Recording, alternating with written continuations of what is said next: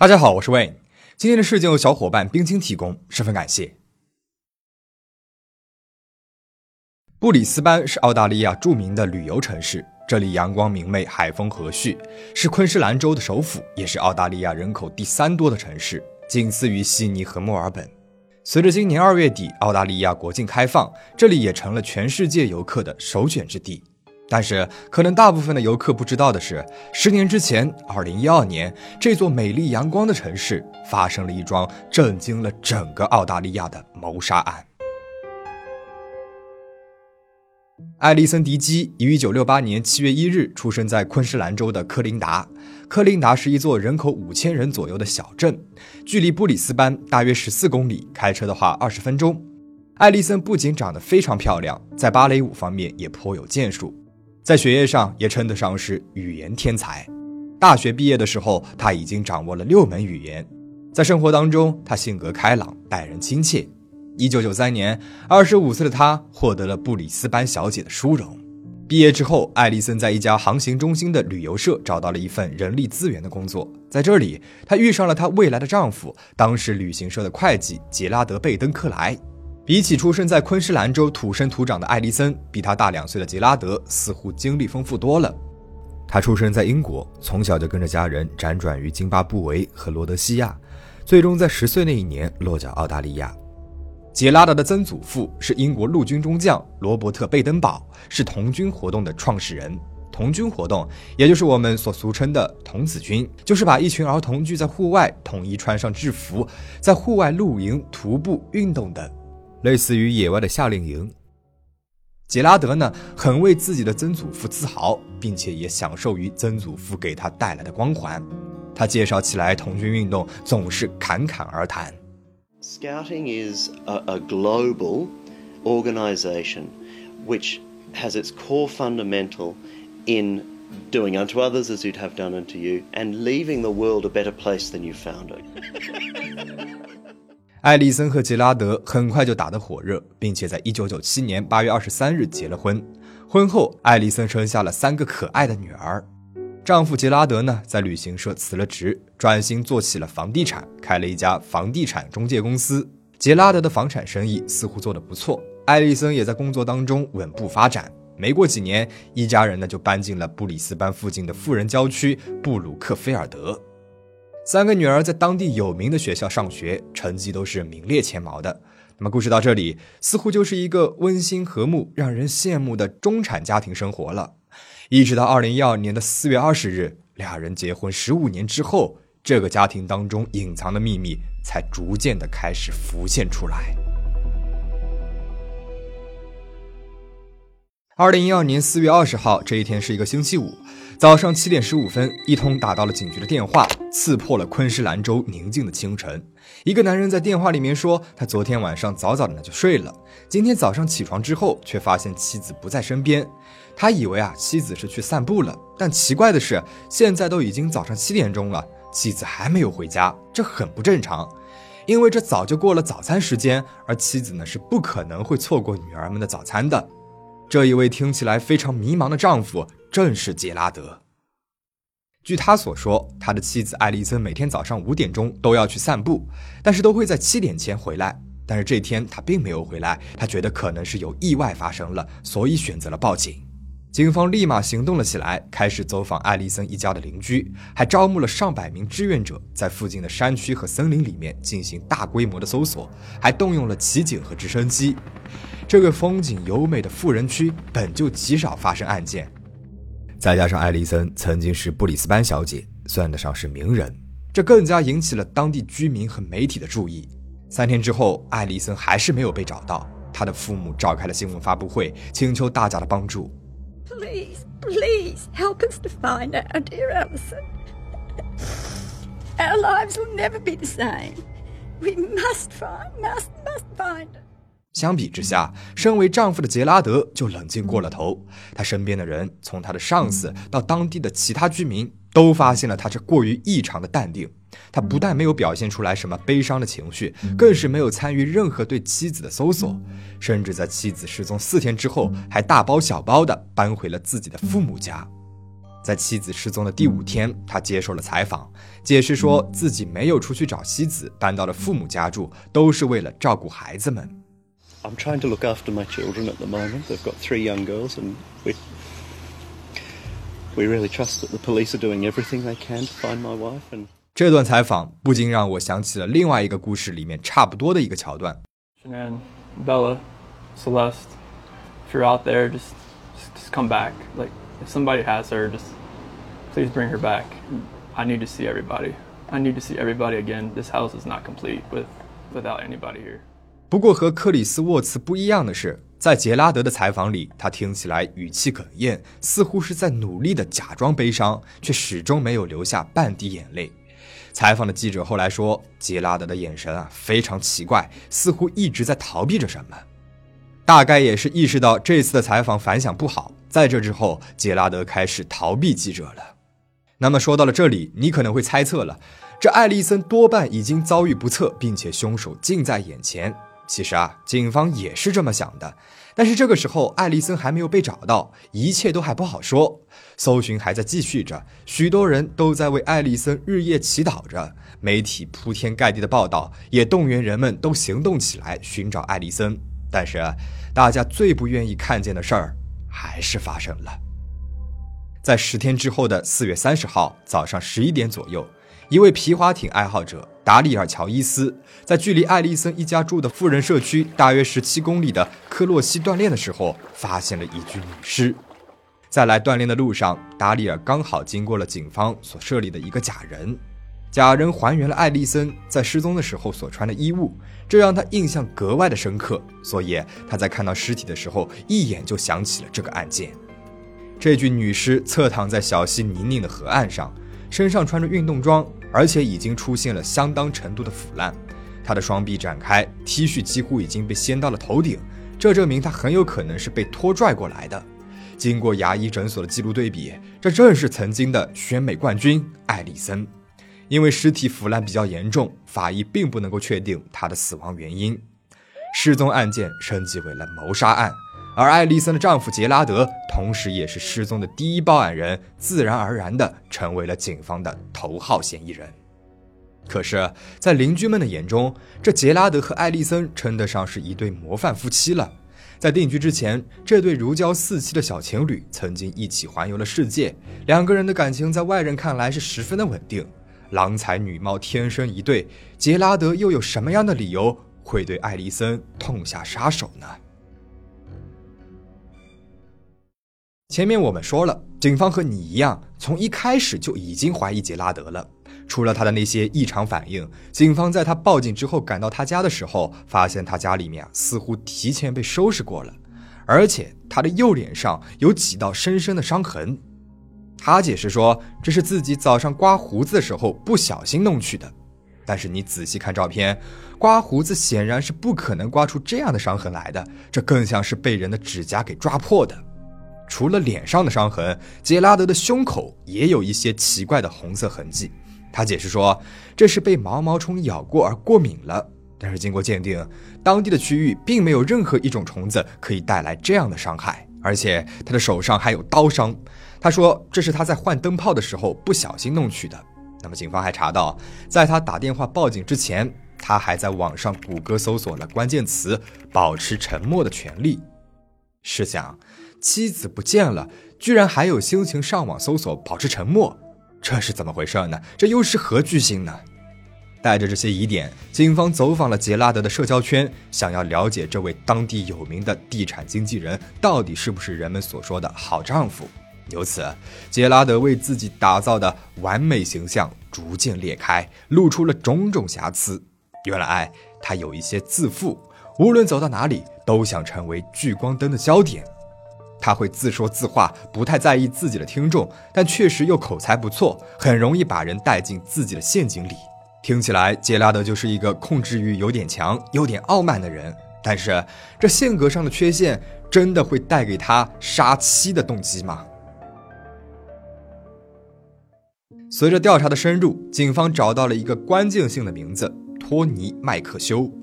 原来，这杰拉德表面上是一个顾家爱老婆女儿的好男人形象，私下里呢，却和这个叫托尼的女人有着长达四年的婚外情，甚至还跟她许诺自己会为了她和艾丽森离婚。He said to me, I need you to know that I love you and that I am going to be leaving my wife. 托尼和杰拉德在2008年就认识了。一开始，托尼是杰拉德的客户，但是很快就变成了杰拉德的下属。当时，托尼十七年的婚姻生活摇摇欲坠，杰拉德一直在安慰着他，还说自己的婚姻呢也很糟糕，他根本就不爱妻子，只是为了女儿们才没有离婚。好像很自然的，两个人在八月就开始了婚外恋。虽然中间杰拉德说过自己会离婚和托尼在一起，但是好像也就是说说而已。一直到二零一一年，这一段婚外情被艾丽森发现了，杰拉德立马叫停了两人的关系，还把托尼炒了鱿鱼。而艾丽森呢，丈夫竟然有一段三年的婚外情，她又悲又怒，但是没有提出离婚，而是让丈夫和她一起去做婚姻咨询。杰拉德还同意晚上，除非有艾丽森的陪伴，不然他是不会出门的。他还给了艾丽森他的手机解锁密码。并且下载了一个手机定位 APP，给了艾丽森这个 APP 的登录密码，这样艾丽森呢就可以实时的知道他的定位。但即使是这样，两个月之后，杰拉德又联系上了托尼，两个人又开始幽会了。甚至在妻子失踪前一天，杰拉德还给托尼发了一封邮件。杰拉德说他爱他，邮件最后一句话是“交给我吧，交给我吧”，这是什么意思呢？二零一二年四月十九日晚上，也就是杰拉德打报警电话的前一天晚上，杰拉德照常给托尼打电话，俩人闲聊着。杰拉德不经意间提起了明天的那场房地产宣讲会，艾丽森也会来。托尼心下一惊，这意味着他就要和艾丽森面对面硬碰硬了。而杰拉德之前呢都没有和他提起过，这让他感觉自己受到了冷落。他在电话里面质问杰拉德，自己和他到底有没有将来？杰拉德再三地说自己爱的是她，保证自己会离开艾丽森的。而托尼说自己不相信会有什么变化，根本就看不到未来。杰拉德回复他说：“不，已经在改变了。”警方猜测，也许就是这通电话加速了杰拉德实施自己阴谋计划的进度。除了对妻子的忠诚是假的，杰拉德的财富也很大程度上都是伪装出来的。他的房地产生意在2004年的布里斯班洪水之后始终没能够恢复，经济能力早就大不如从前了，甚至还有一百万澳币的欠债。比起他的不如意，身为妻子的艾丽森却做到了人力资源的管理层，事业蒸蒸日上。警方还发现，在艾丽森失踪不久之前，杰拉德提高了妻子的人寿保险额度，并且在妻子被发现的当日就要求取款，妻子的保额为八十万澳币。情感。钱财，凶杀案当中最常见的两类动机，全都在杰拉德身上汇合了。但是，只有动机是不够的，在缺乏目击证人的前提之下，警方必须要加快调查的进度，找到那些可以旁证杰拉德杀妻的线索。法医植物学家戈登·盖默在艾丽森被发现的河岸旁边找到了一个突破口。他检验了从艾丽森的头上和肩膀上找到的树叶，一共有六个不同的品种。按道理来说，如果艾丽森已经在河岸边躺了十天了，那么她身上应该落满了河岸附近常见的那些野草和草籽儿。可事实并没有。戈登详细的记录了河岸附近所有的植物品种，只有两种对应上了艾丽森身上的类型。他还沿途记录了从艾丽森家到河边的所有植物。得出结论，这条路上没有任何一段路的植物是可以和艾丽森身上的六种树叶完美的重叠的。在艾丽森失踪前的活动路线里面，能够同时找到这六种植物的，只有他自己家的花园。这个至关重要的发现，说明他很有可能是被放在自己家的花园里面，过了一段时间才被移到了河边去的。那么，杰拉德的说法必然是一个巨大的谎言。毕竟，如果艾丽森一大早就出门散步了，他怎么可能会带着满身来自于家里面的叶子，倒在了步行几乎不可能到达的遥远河边呢？考虑到了艾丽森身上的植物保留的如此完整，他应该是被车子运到了河边的。基于此，警方对艾丽森的车子展开了一系列调查，并且成功的在车尾箱里面和车门附近找到了他的血迹。除了上述的证据，法医还确认杰拉德脸上的伤是人类的抓痕，而艾丽森左手的指甲底下也找到了不属于他本人的 DNA。不过因为时间过去太久了，所以并没有检测出来这个 DNA 是不是属于杰拉德的。不仅如此，杰拉德宣称他在艾丽森失踪的前一天晚上十点就早早的睡下了，第二天六点才起床。但是他的苹果手机显示他在凌晨一点四十八分充过一次电，这显然和他的说法是不相符合的。随着越来越多的证据涌现，案件发生大约六周之后，杰拉德终于是带着他的律师接受了警方的传讯。尽管他否认与案件有任何的关联，杰拉德还是被以谋杀罪名起诉。经过两年的调查，检方收集到了数千份笔录和五百多份相关的证人证词，并且在二零一四年六月正式提起诉讼。在法庭上面，为了说明这段婚姻关系背后的真相，检方朗读了艾丽森令人落泪的日记。心性坚强的她，为了维持这个家庭美满的表象，独自承受了众人无法想象的压力。根据艾丽森的日记，她不仅承受着杰拉德出轨一事带来的不安全感，还在夫妻生活方面遭到了冷落。杰拉德会对她施暴，主要呢是精神上的折磨。吉拉德不是说妻子丑，就是说他不会做家务，说他懒，晚饭做的不好吃等等。他对她呢还有极强的控制欲，这一点在他们的第一个孩子出生之后，艾丽森留在家里照看孩子们的那段期间尤为明显。他会通过婴儿监控器监听着艾丽森的一举一动，并且删掉了艾丽森手机里亲朋好友的联系方式，甚至在亲戚朋友们打进家庭电话的时候拉黑号码。审判持续了一个月，再加上五天的陪审团审议，在二零一四年的七月十五日，陪审团达成了一致的判决：杰拉德有罪。当时四十六岁的他被判处了终身监禁，十五年之后才可假释。但是在二零一五年十二月的上诉当中，杰拉德的谋杀罪名被改判为了误杀。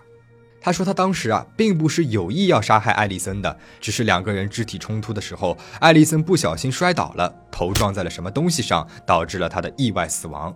他当时呢十分的惊慌，就把尸体给丢在了河里面，希望河水能够把尸体冲走。二零一六年八月三十一日，澳大利亚最高法院恢复了对杰拉德的最初判决。他已经用尽了所有的上诉机会，不可能再钻任何的法律空子了。事后，对于这个事件的报道又透露了更多的信息。艾丽森被诊断出来有轻微的抑郁和焦虑症，她在生前有定期的服用抗抑郁药，长期的服药也降低了她对于性爱的欲望。而这呢，也是杰拉德一直在抱怨的，也是他为自己出轨找的理由。这起案件引发了澳洲对于家暴的思考，也推动了家暴相关的法律进展。更多的公益组织站了出来为受害人发声。艾丽森的家人呢，也以她的名义设立了慈善基金，旨在帮助陷入了困境的年轻女性们，为她们提供经济的帮助和情感的支持。基金会的象征是一条黄丝带，黄色是艾丽森生前最爱的颜色了。二零一五年七月三十一日。为了纪念艾丽森和其他家暴受害者，布里斯班政府点亮了一座纪念桥。杰拉德入狱之后，艾丽森的三个女儿交由给外婆外公照料。如今，他们也在积极地为女性权益奔走着，出落得开朗而美丽，与他们的母亲曾经期待的一模一样。事件到这边呢就讲完了。这个事件和我们之前所讲的几桩杀妻案很像。自恋、操控欲极强的丈夫，婚外情、高额保费，在两性关系当中，自恋型人格障碍是比较隐藏但又十分危险的。很多人会把自恋型人格和反社会人格搞混。但是其实，自恋型人格者往往会比反社会人格者更加喜欢自我吹嘘。同时，自恋型人格者呢也很少留下青少年时期的犯罪记录，这也使他们更难的被区分出来，就像是在潜藏在人际关系当中的定时炸弹一样。在本案当中，艾丽森的朋友都说吉拉德很假、很不真实，生活在谎言当中。他想成为人群当中的焦点，一直觉得自己高高在上、优人一等。很多人在第一次见到他的时候就已经不喜欢他了，但是也有一些人是很喜欢这样的人的，比如情人托尼。托尼后来在接受采访的时候说，他第一眼就被杰拉德给吸引了，他觉得他很诚实。I I admired him as a person. I really I believed in his integrity. 的确是会有相当一部分人只看到他吹嘘出来的那些东西，只看到表面上的成功，不会发现他是一个自恋型人格者。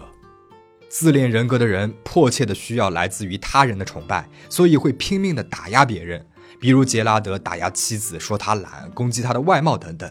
而且他们也会常用谎言来利用别人，达到自己的目的。杰拉德在法庭上面说自己骗了托尼。他不会和他结婚的，他是为了让他和自己保持肉体关系，所以才这么说的。他觉得自己是特殊的，是高人一等的，所以他总是提起他那发起了童子军运动的曾祖父，陶醉于曾祖父带给他的光环。他甚至在学校里面给小学生做演讲，讲他曾祖父的事迹。所以这样的人有着他认为不可侵犯的很高的，但其实又是虚假的很空的自尊心。一旦他们认为自己的自尊心受到了冒犯，就会做出极端的举动。在他们看来，这是他们在自卫，是在保护自己的自尊。为了保护自尊，他们什么都做得出来。比如杰拉德，哪怕是他无法维系自己的多金人设这件事儿，并不是任何人的过错，他的自怜情节也无法接受形象的贬值，从而导致了杀妻骗保的极端行为。这类人往往更容易成为我们所熟悉的 PUA 惯犯。因为他们具有夸大的自豪感，认为自己才是宇宙的中心，而丝毫不在乎他人的感受。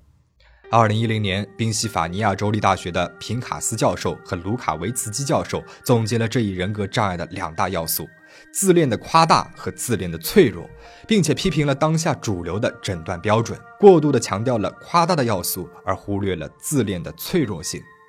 自恋人格者的确对于权力和金钱有着无限的痴迷，认为自己是特别的，缺乏同理心，控制欲极强，态度傲慢。但是他们同时呢，对于自恋的伤害会做出非常剧烈的羞耻反应，而对自我的认知也经常是在理想化和贬低之间的交替。对于自恋人格者，我觉得有很多可以讲内容。如果大家感兴趣的话，我们可以开一个系列来结合案例讲一下。那么今天的这期节目到这里呢就结束了。希望大家保持警惕，保持安全。我们下期再见。